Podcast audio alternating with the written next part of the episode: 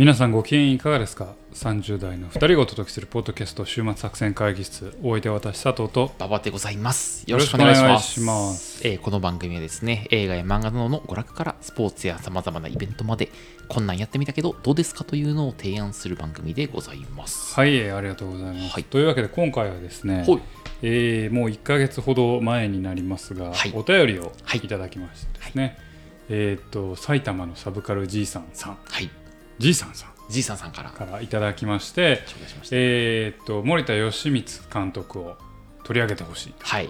ということで、えー、と言われましてですね我々まあちゃんと森田監督作品を見てなかったんですけど、はい。まあ、今回その中でも春を取り上げて、はい。初めて見ましたね。はいはい。春についてちょっと語っていきたいなとはい思いますので、やりましょうよ。はい、ぜひあの聞いていただければな今回あといいのはですね、うんえーいつも大体みんな2人の意見が大体似て似たようなもんなんですけれども、えー馬場さんはあんまり刺さんなかったと、いやいやいやいや、刺さらなかったわけじゃないよ。そんなこと言ってないよ。面白かったよ。うん。僕は結構面白い作品だなと思って。あおーいいね。あったんでちょっとはい。そこをね、意見を戦わせて、はい。あの相手をねじ伏せたいと思いますんで、ね、言わんってそんな。はい引き続き聞いてください、は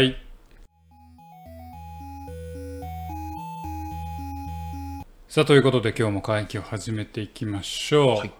今日のテーマですね。冒頭お話ししました通り、えーお便りからですね森田義満監督作品を取り上げるというところで、えー映画「春を」えー扱っていきたいなというふうに思います、で、えっと、まず春のですね基本的なあの情報をですね、ご説明したいと思います、えー監督は、まあもえー監督脚本は森田義満さん、で公開がですね1996年とはい。だいぶ前というこ。とで、我々がまだ10歳ぐらいですね、はい頃ですと。で主演は、えー、と深津絵里さんうんと、うちの、うんもうこれ、まだほぼデビュー間もないらしいんですけど、うちの西洋さんとうん。いうところで、えーあと、まあ、戸田奈穂さんが出てたり、平泉聖さんが出てたり、はいはいはい。いたいたいた。うん。俺も出てんだ俺も出てるんだ母さん俺もちょちょい役で深津絵里のお父さん役で出てんだなほんとちょい役やったけどな。もううんちょい役だったねと。深津絵さん綺麗やったね。そうですね、まだまだ若ら若か若かりし頃の深津絵里さんということで、はいでまあ、ざっくりストーリーもこの場であのご説明したいと思ってます。で、あのー感想を語るにあたってね、まあもう言うても20年、30年近いはい。前の映画なんで、まあ、ネタバレはまあある程度はいちょっと、あのご理解いただいた上で、えー、とって思っています。で、まあ、ストーリーですね。えーちょっとこれも、あのーもう文字通りですね、えー、と作品の中で出てくる言葉なんで、えー、と今最近そんな言葉使わんやろっていうのをさておき、うん。ちょっとお聞きください。はい。パソコン通信。パソコン通信ですね。パソコン通信によってはい。見知らぬ男女が出会い、はい。恋が生まれるまでを書いたはい。ラブストーリーです、はい。本作は。あ、そうね。はい。まあ、あの、今の人で分かるとしたら2チャンネルで出会ってみたいなぐらいな感じだな。まあそねそれをイメージすると、まあ、ギリ分かるみたいな。うん。で、春というまあ、ニックネームで、えーパソコン通信、ちょっとパソコン通信繰り返しますけど、これ、あのげあの作品でパソコン通信言われてるんで、うんパソコン通信言ってるだけですから、リスペクトを必要まあ。リスペクトをすうんる。で、の映画フォーマル、フォーラム、まあ、映画の掲示板みたいなもんですかね。うんうんうんあのにアクセスを始めた、はいえーっと内野聖陽さん演じる速水という男、速水昇さんは、仕事も恋もうまくいかず、まあ、鬱屈していました。うんでそんな、えー時そのパソコン通信の映画フォーラムの中で星というネームの、えー女の人あ女の人じゃない、えー星というネームの、まあ、人間と,、えー、となんか仲良くなっていくとそうね。うん。でまあこの星が、えー、と深津絵里さん演じる藤間光代さんという女の人なんだけど、はい。えーとまあ、なんとなくそのチャットみたいなところで仲良くなってお互いそのメールをし合うようになって、まあ、メールというより、ほぼあれは交換日記だけど、ね。交換日記そうね、うん。一日一通だけのね、そう多分大体、ね。で本音を伝え始めるようになると、はいでそこから、えーやっぱ会ってみたいなと星に会ってみたいなと思った春は、え2人で会おうというふうにまあ提案をしていって、でそこからまあどうなっていくのかっていうのがまあいろいろ広がっていくとはいいうようなところのような作品でございます。まあ、うちの西洋さんと深津絵里さんのまあこれね冒頭で言ってますけれども恋が生まれるまでを描いたラブストーリーだというような、そんな作品でございます。はい。はい。というところで、えーっと、いつもの通りですね、はい一言コメントから始まっていきましょうか。やりえじゃああなたからいきましょうか僕からいきますか？はいはい僕からいきますか？えーっとですね、僕のやつは、えっと、一言で言うインターネットへの希望ですね。あーはいインターネットの希望インターネットへの希望が一言コメント。はいはい佐藤さんちなみにどういう、あれですか？僕ちょっとねあなたにさっきにちょっと言われたんですけど、はいはいはい文通の想像力から描かれたネット黎明期の、えー恋物語ほう、なるほど。はいはいはい。いいですね。あ、じゃあちょっと恋愛の話であると。はいはいはいはい、わかりました。じゃあ僕からはいはいいきましょうか。はいはい。あの、僕これ見てる時にすごい思ったのが、まあ、やっぱその昔のさ、映画でさ、1990年代の日本っていうのをはい。疑似体験するという意味ですごい新鮮な体験だったのね。はいはいはい。でやっぱたたまには昔の作品見てみるもんだなと思って、ま間違いなくその自分のフィルターバブルの外側にある作品だったから、はいはいはいあのササブカルジーさんさんに言われないと絶対見なかったと思っており、すごいそういう意味ではなんかね、感謝している作品でございました。はいあ自分の世界が広がる感じの、はいはい。感じでございましたであの、この作品はすごいインターネットっていう新しい、当時からしたら新しい技術を本当に肯定的に受け入れて、でそこに自由とか希望を見出しているっていうのがあると。で、はい。多分監督はですね、こうインターネットを通じて、まあ、顔が見えなくて、さらにまあちょっとあの遅いコミュニケーション、1日1通しかはい。ココミュニケーションしないみたいな、だからこそ、なんか過去の自分みたいなものから自由になって、なピュアでじ、ピュアな恋愛ができるんじゃないかみたいな、はいはい。そういうものをおそらく信じたんじゃないか。って見ながら思いましたと。で、なんか当時、多分会社とかさ、学校とかそういうコミュニティにすごい人々は縛られていて、でそのコミュニティの中で恋愛するしかなかったんだと思うのね。はいはいで、そこから自由になろうとすると、おそらくディスコとかさ、なんかあの、ちょっとかディスコねあ当時のデスコディスコ、ディスコ。いや知らんけど まあ、それ軽いノリのとこで異性と付き合母ってささん、デスコで言ったから。母さん。で、平泉聖とジャンル出してくる。はい。で、まあそういうとこで、あの、ちょっと軽いノリのディスコとかで付き合って、まあ自由奔放な恋愛というか、まああの、そういうのをするしかなかったんじゃないかと。はいはいだからその自分の過去を知っているし村社会的なコミュニティで不自由な恋愛、妥協を重ねた恋愛をするのか、それこそ、あのね、みたいな感じなのか、そういうのそこから自由になる代わりに、すごい軽薄で、ちょっと性的な欲求を満たすことへのプライオプライオリティが高く高いような、あんまピュアじゃない恋愛をするのか、その二択にあの人々は置かれたんじゃないかっていうふうに思いました。でその二択を打破できる可能性をインターネット通信に見出したんじゃはないいかと。はいはいみたいなことを見ながら思いましたと。で、パソコン通信ってまあ顔が見えなくて、まあそういうコミュニケーションだから、まあ、その過去の自由、過去の自分からも自由になれるし、またそのゆっくり相手のことを知りながら、なんかそういうディスコでその、えーワンナイトラブに陥るのではなくて、ゆっくり相手のことをちょっとずつ知りながらピュアな恋愛みたいなものができるんじゃないかっていう希望を見出して、あの作品を書かれたんだろうな、みたいなことを見ながら思ったっていう。なるほど。はい、そんな感じです。なるほどね。当時の人からどんな風にインターネットが見えててどんな自由希望を見出してたのかみたいなのがそのいよくわかる作品だったなって思いましたなるほど。はい、感じです。ありがとうございます、あのー僕冒頭にもね申し上げた通りこの映画面白かったんですよ、おお面白かったんですけど、うんあの結構好きいや好きなんですけど、うん。あのー今馬場さんが言ったことにちょっと反するような感じなんですけど僕はあの一言コメントで言ったように、これまだ文通の想像力の範囲でとどまってる映画だなと思いました。交換日記ってことね。はいはいはい。うんうんうんうん。そのネット通信だからこそできるっていう想像力にまではあんまり実はまだ踏み込めてない、想像力の翼で羽ばたいてはいっていない。かなと思いました。なるほど。これをあれを多分全部文通に置き換えても、ん。ある程度成り立っちゃうなと。ああ、まあ確かにね。あのチャットルームぐらいかな。無理難しいのは、だからまだ文通の想像力。だって80年代とかさ、まあ、70年代ってさまだ雑誌になんか文通しましょうみたいな。文通メイイトを探すみたいな。90年代初頭ぐらいまでかな。確かに確かに。であったことを考えると、であの考えるとまだこれってあ文通だったらこうなるなんていうのをネットに置き換えた、はいはいはい。だだけって言ったらちょっとあれだけどなるほどね。あのまだネット通信だからこそできる想像力にはまだ踏み込めてなかったなと思います。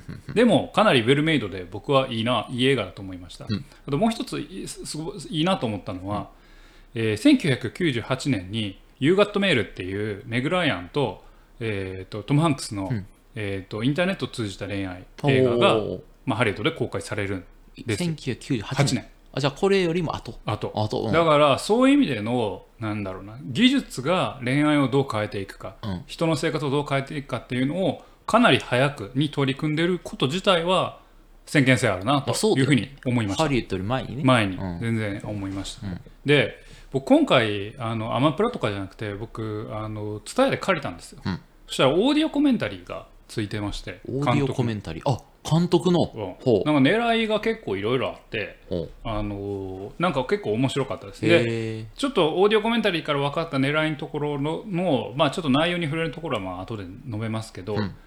最初の狙いとして文字を映像化したかったんだっていうふうなことを言及してました。はいはいはい。まあそれは確かにちょっとそうなってたね。映画の構成ね。の今、まあ、どういうことかっていうと、まあ、映画の中でも、えーとまあ、春なり星なりが、えー、とテキストした、まあ、メッセージが、えー画面の中にボーンと映ると、うん。画面全体が、まあ、文章が描かれるというようなのがあありました。はいはいはい。で、まあ、文字ってもともと映像表現ではないけれどもなんか人間はそれでも言葉で考えてるし、まあ、文字っていうのはあの実際読んだり書いたりするもんでしょと。ってことはこれは表映像表現になりうるんじゃんっていう、あの発想があったらしい。なので文字を映像表現ないし映画表現として高めるんだっていうところをあの意識して作ったっていうのがああいう表現の仕方。なるほど。でそれに親和性がこのこの時代においてね、うん。高かったのが、えーっとネット。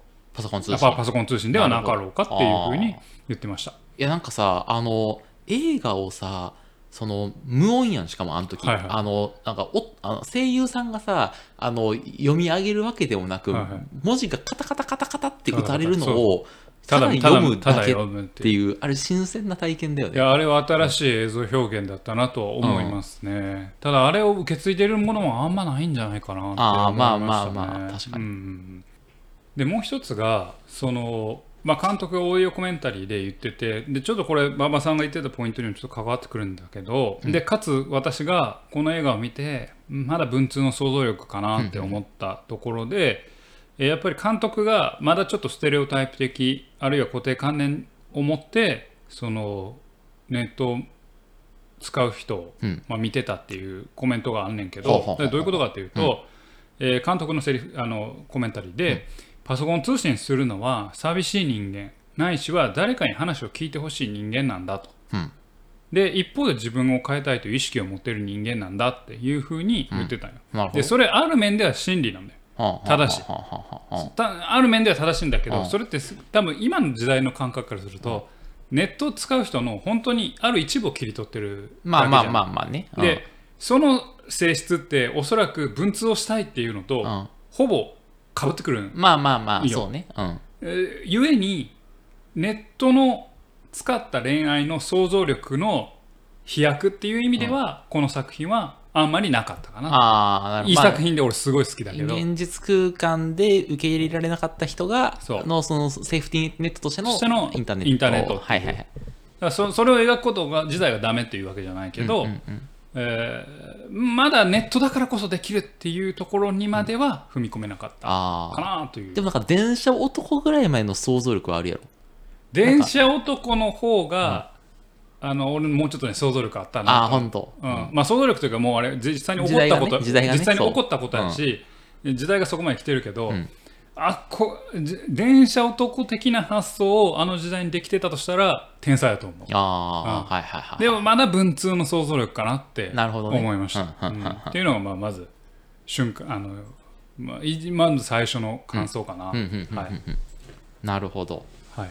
俺さっき佐藤さんがさ言ってくれた1個目の話であの文字を読ませる体験なんだみたいなのあるじゃん、あはいはい。の文通のさ、こう言ったやつをなんか音,、ね。音でやるんじゃなくて、あのひたすら読ませるみたいな。あれは俺なんか演出としてお面白いなと思って、なんかさしあの映画の視聴者が文字を読むことで、はいはい。あたかもその自分が没入して文文通しているかのようなさ体験になるじゃない。はいはい。その没入感とか主人公とのそのあ自己同一感を生み出す。あれをなんかそのあの主人公が読んじゃうと他人の物語になってしまうんだが自分がその文通のやつ読んでるような体験になるからそれはなんかあの一ついい演出だなって思った。あのね演出の部分はやっぱそここに俺僕あの全このお便りを読んだ時に、森田監督のは模倣犯しか読んだ見たことなくて、模倣犯がクソほどおもんなかったのであの敬遠してたんですけど、うん今回の演出に関してはうんなんかいろいろ考えるなと考えてるなっていうのを思いましうんうんうんたで今言ってくれた通りこの観客はある種パソコン画面を向かうにあたってあそこで文字を読むことによって、パソコン画面に向かっているっていう見方もできるわけじゃん。うんうんうんうん。だからあの馬場さんがおっしゃられたようにあのある種の疑似体験をさせるっていう狙いはあるやろうなと思ったし、これねよ見てたら気づいてると思う、き気づくあのねよく見たら気づくねんけど、作品の中でもガラス越しのカットめっちゃ多いんよ。あそうなん？めっめっちゃガラス越しのカット。よく注意してみたら、うん普通は例えば部屋の中にいるっていう映像を、まあ、外外からももちろん撮れるけど中から撮りゃいいやんみたいな。やけはどあえて外から撮る。ガラスを経てその人を撮るみたいな、うんうんあのあるいは2人が座ってるのを外から撮るっていうカットが結あーなん構か言われてみれば結構多くて、これもその何画面を隔てるってことのある種の暗喩なのかなって思ったり。で誰もが自分という一台の PC から世界とつながってるんだよっていうところのを技術的にやろうとしたのかななとるほどね。思って、うん。あここはそのテーマと、テーマというかやりたいことと狙いとをなんか技術でちょっと演出していこうっていうところが見えて、おなるほどって個人的には思いました。いはいはいはいはいはい、はい。なるほどね。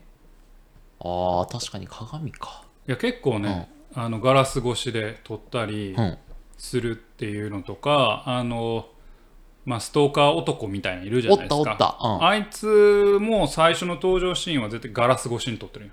ガラス越しに撮ってて。でなんか孤立感を演出したら背中側から撮る方がなんか怒りとか孤立感みたいな多分演出できると思うんだけど、うんうんうんうん。じゃなくてガラス越しに彼を正面斜め前正面から撮るみたいな感じで、まあなんかやっぱりある種の画面を隔てているっていうところをなんか演出しようとしたのかなっていうのをちょっと推測して、絵作りを見たり。あるのねそういうのがね。うん絶対だってさ撮り方って絶対監督の意思があるわけだから、まあまあね。うんうん。あの情報としてはある男が佇んでますっていう情報だとしても、どう取るかによって多分メッセージが変わってくるので,、でやっぱそ,、ね、そういうなん、ね、ガラス越しのカットとか鏡ご鏡じゃないなんか何か越しのカットみたいなのが結構多かったなと思いましたね。なるほど。まあ、あとは、あれね、さっき2個目に佐藤さんが言ってたやつ、あの、恋愛の話。はいはい。なんか、あの、ちょっと想像力古いんちゃうかみたいな話はいはい。あるじゃん。あれでも、あれだよね、この、俺ちょっと、なんか、若干皮肉っぽいなって思った話は、はいはい。あの、この時代監督が信じた、その恋インターネットの登場によってピュアな恋愛が戻ってくるんじゃないかっていうさ、はいはい。あの祈りみたいなやつあるじゃない、はいはい。あれはもう全くそのち違うっていうそうじゃないっていうあのそういうインターネットが登場したことによってむしろ出会い系アプリとかが流行しそのむしろディスコみたいな軽薄なノリの出会いみたいなのが評価されるはいはい結果はとなり、まあ、誰でもパパ活ができる時代になりね。その梅毒の大流行を招く結果になったという、まあそれはまあいろんな因子があるだろうけど、はい。まあっていう、なんかそういうインターネットに対する未来の希望みたいなものが、結局その、はいはい。なんていうの、その希望の未来ではなく、その、あの、あまり良い結果にななならないみたいな。ことが発生したっていう意味では、ちょっと皮肉っぽい感じではあるかなって見ながああなら思ったかな。るほどね。で、これ監督インタビューもう一回、じゃあ次の点言いますよ。結構そういう近いしいところも言ってて、うんこれ結構ね大事だし、これは確かに監督がさすがやなと思ったのは、あのストーカーってうんなんで出してるかっていうと、インターネットとかが情報が溢れる時代になることによって、自分の身の回りにいる人が誰かにとってのあのスターになりうるんだと。ほう。だから要は自分の情報をそのネット上にさらすことによって、うんうん自分の自分をまあ注目する人が現れてくるんだ。はあで時にはそれはストーカーのターゲットになりうるっていうことを表現したくてほう。なんかあのストーカーを出したんだみたいな。え、本当か？で監督が言ってたよね。えでもかん、その、ストーカーは別に、インターネット上で派手星を知ったわけじゃないでしょ？あそう、うん。あけどインター星をずっと追っかけてきた。まあまあまあ。まあ、でもあれはさ、その俺は思ったのは、その、あの、閉ざされたコミュニティの中でしか生きられない人物の象徴であり、誰星が？いや、あの、スああストーカーの。が、うん、その、そこから離脱する星と、あのいや自由な生き方をして転職をく繰り返す現代的な生き方を選ぶ星とそのその企業の中でしか生きられずで結局そのあ北海道にに結局行けって言われるわけでしょ？で結局転職しできないからそのあのそうそうあ終身雇用制のあ信じてる昔の価値観のあそうか。そういう見方なんや。そういう対比な監督はそうじゃないみたい。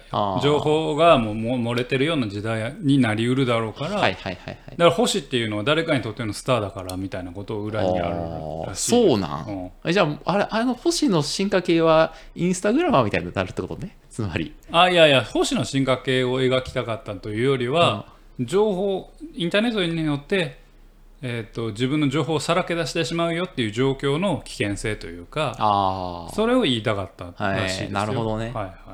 あそれは伝わらんかった。オーディオコメンタリーだとそう。なるほど。はいはいはい、伝わらんかったという意味ではあの俺これこれは完全にあの映画外してんなと思ったけど、ん。あの村上春樹がえらいアップになるやんか、そうね。うんうん、あれねほんまにね意味ほんまないらしい。えそうなん？そんなに意味ないらしいえ俺それだけ調べたよちょっと。なぜ村上春樹がたくさんあるのかあれけど村上春樹が好きな女の子という設定ありきで始まったからって言ってたよ。そうそうそうそうそう。だからそれだけやから。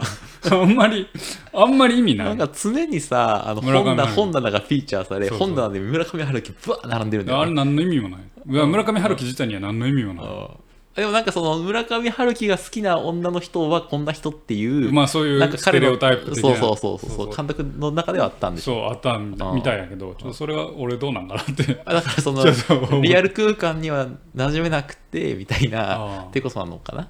そうなんだ。わかんないけど。ああ。そこはちょっと俺、うん、あそこはいまいちやな、まあまあ監督の中の何かがあったんやろその。うん。うん、っていうふうに思いましたね、だからまあはい。あどうぞ。いやだから俺これはでもあのいい映画というかその先進的な映画と当時からするとね、うん。インターネットみたいな新しい技術にどういう希望を生み出すか、なんか今もさ、その Web3 とか AI とかに対して、まあ、いろんな希望を抱くわけじゃない。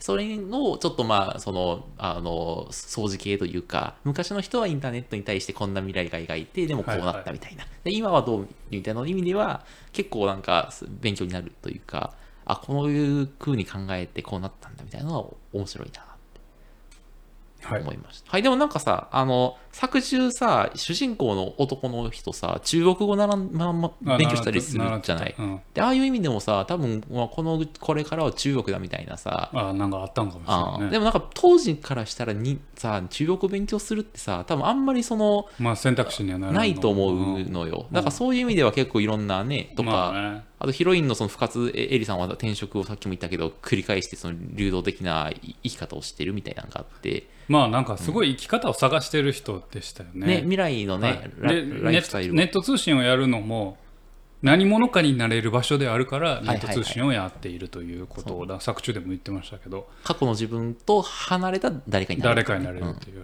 を言ってましたけどね、でも僕はとてもあのまああのなんだろう想像力はわ私はまあねやっぱ文通の想像力かなとは思ったけど作品としてはめっちゃ良かったなと思って僕あの新幹線あのこれ監督自身も新幹線ですれ違うところがこの映画のクライマックスだよっていうふうにうん。言ってたんだけうんうんど、うん。あのシーンいいよね。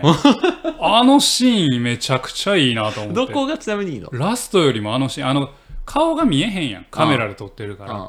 でずっとあのネットをやってて、まあ、パソコン通信をやってて顔が見えない。想像で膨らませたやつが、ようやくカメラ越しでファインダー越しで、えーなんとか実態を結ぶんよね、うん。でも顔はまだわからない。うん。だから結んでそうで結んでないっていうあの曖昧なところのこの一瞬で、うん。一瞬ででも実態はあるんだっていうあの遠くにいた見えない誰かがでも実態はあるけどまだ顔は見えないっていうあの演出、はいはいはいはい。あっこいいよね。あとセリフがもう私にたくさんのメールをくれた春が私の生まれ育った場所を200キロのスピードで通過していきましたって。このセリフ書けんよ。このセリフマジでよかった。まあ文学的だよねちょっとね。ああ、この私の生まれ育った場所を200キロのスピードで通過していきました。これはセリフのセンスありますね。セリフのセンス、二重丸です。ちょっとあの、えっと、リスナーさんにどういう状況かを説明すると、えっと、あれだよね、あの、主人公の男の人が新幹線に乗って、ねあれはなんか、えっと、青森の出張なのかな？青森から東京に出張するときに、自分の生まれ故郷が途中にあると。自分のっていうか、あの、あ星野ね。ああ、そう、あの、そう、あ星野。春春うがん青森まで出張に行くと、うん東京から青森まで。うん、男性がね。で、星が、まあえっと、岩手かな、確か、盛岡って人だから、うん、盛岡、妙理か。ううん。ん。す住んでると。うん。で、えー新幹線で通るから、うん。でそこでハンカチを持ってうん。合図を送るんだじゃあ私は赤い服を着ていくよとうん。いうふうに言って、ん。えー東北新幹線、うん。あ小玉か分かんないけど、うん。が通る一瞬で、えー春も、えー星もお互いの姿を、まあ、一目でも見たいと、うん。まあ、新幹線からは外見えるけど、ん。まあ、正直ほんまにあのー何？地上から新幹線にいる人見えるのかなっていうのはちょっと思ったけ思っど、たけど、うん。まあ、お互いじゃあカメラ持ってってビデオカメラ持ってってその一瞬をなんとか録画するんだみたいな。でしかもそれもさ肉眼じゃなくてさ一個レンズっていうその境界を通して見るんだよね。それもまああのカメラとかあの、うん。パソコンとかとも、あの通じるところだけどね。でうん。これを踏んでるからラス最後の最後で出会うところの初めましてがめちゃくちゃ立つんよね、あうん。うん、だからこここの作りはね、いいなと思いましたね、うん。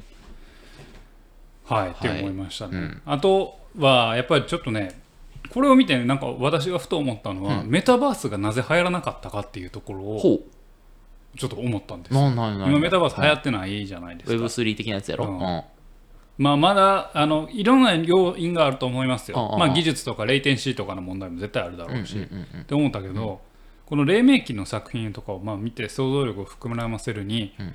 まあ、自分時間とか空間を超えて何者かになれる場所の出現っていうのはまあ結構大きかっただろうなと思うんですけど、でこれ欠損が結構やっぱ重要なんじゃないかなってほ思ったんですよ。文字だけとか。ほうほうほうほう何者かになれるけど、まあ、文字だけであったり、あるいは音声だけであったりっていう、えー匿名であるだけでなく、得られる情報もまだそこまで、えー多くはないとうん。いう状況が発展に寄与するんじゃないかなって思ったんですよね。その想像力で補う的な話？そうそうそうそう。うんうんうん。でもう一人の誰かになるその何、えーメタバース的な世界って完全にもう一人の誰か私や,、じゃないですか、メタバース的な世界において、うんうん。実態、まあ、メタバースの中における実態もあり、うんうんうん。メタバースにおける例えば、えー佐藤という仮面があったり、でその体があったり、うんうん。ってなった時にそれってもう一人の世界の自分、でまあ元の自分の匿名性はあんねんけど実態ができすぎてるから、うんうんうんうん。なんか欠損がないんよ。はあはあはあで欠損がある方が人間は心惹かれるんじゃなかろうかなと。ほうなるほど。そこに安心感を逆に持ったりうんうんうんするんじゃないかなと思ってて、で作中でも星はさなんか結構無味無臭の脱臭された人になんか居心地の良さを感じたりするじゃないですか。うんうんうんうん。なんか。でパソ、えーっとネット空間におけるある種の居心地の良さってその欠損により担保された匿名性なのかなって思ってこてこういうことか、えっと、別人になりたいわけではないと。そう。ただ自分を違うペルソナで違うそのあつながりが欲しいだけであるみたいな話。だからかけてないと、うん。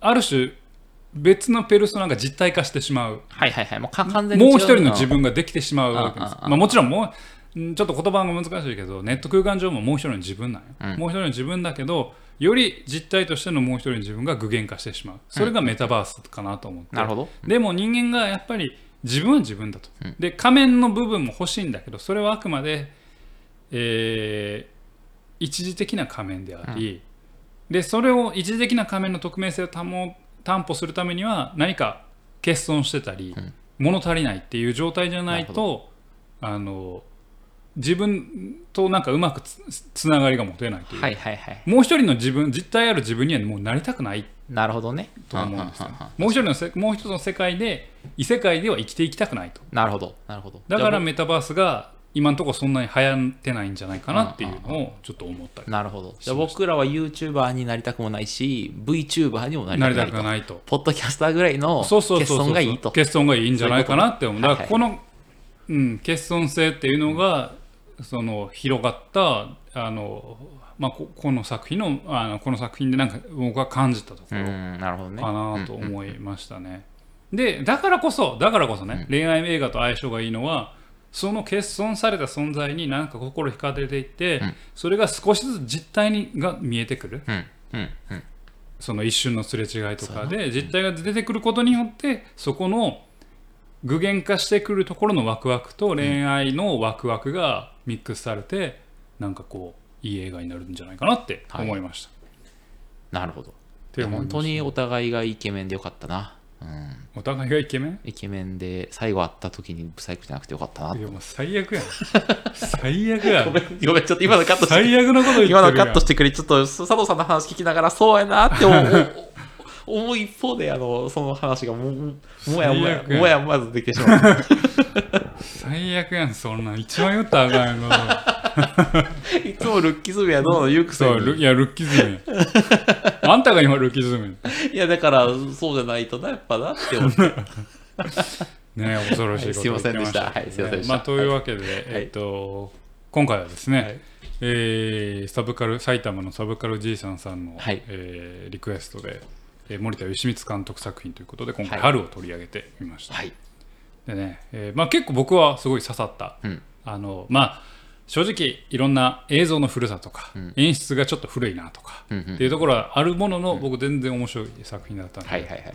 あのたまにはですね、ツタヤとか、えーまあ、プライムビデオとかですね、はい。で昔の映画を見てみるはい。というのもいいんじゃないでしょうか。はい。今日はそんなお話でございました。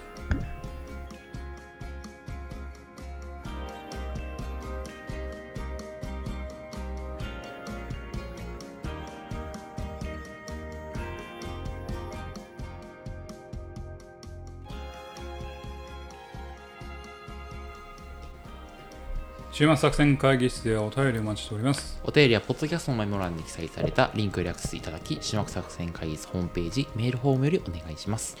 また X もやってみます。週末作戦会議室でぜひ検索ください。はい、お便り X にいただいても結構でございます。はい、はい、X にはまだなれませんおが、前ね。はい、うんということでね、今回は映画春を取り上げてみましたが、えー、と今回ね、お便りをいただいて、あの実際作品を取り扱ったんですけれども、うんちょっとできてないことがあるんですよね。まあ、何かと言いますと、うん今回、森田義満監督作品について語ってください確かに。というのだったんですけど、うん私たちは春一本に絞ってね、確かにやってしまったんで、はい。本当は森田義満さん監督作品をはい。全部見てからやらないといけなかったんですけど、あちょっとそこまでできてません。あ。模倣犯とつなげて模倣犯はもう覚えててもないぐらいクソ映画でしたからあ そうなんだ。クソだった僕は本当にあの幼少若い頃に見て全然おもんないなこの映画と思ってあれなんですけどちょっとねほにゃらら監督を語るとなると、まあ、少なくとも3本か4本か、まあそうね。初期中期後期。まああの年齢にもよりますけどその監督の代表作と、まあ、デビュー作と代表作。ぐらいはちょっとちゃんと見てね語らないといけないと思うんでね、それ非常に反省しました。ああ。反省しました反省している？反省反省してる。ごめんなさいそんでそんで？そんでそんで。うん。なので、うんえー今後なんとか監督作品っていうのはやめてください お前ちょっとさ、リスナーさんに注文つけんねんな、それ。別にそこ、そこまでも求められてもないと思う。冗談で冗談で、なのでねちょっといや今後今度から本当なんとか監督作品の時はちょっと本気でやらなあかんなってああ、まあ確かになんとかなんとか作品を語るって言ってしまったらね、それはもうやらんとあかん確かに。今回はまああの春だけうん。春ですいません、本当に。はい。はい。ちょっとね頑張らん頑張らんといけんな思ってますけどね。やめさせてもらうわけはあるけどということで、お送りしてまいりましたポッドキャスト週末作戦会議室。本日はこの手を開きお開き、お相手は私佐藤と。馬場でございました。また聞いてください。さよなら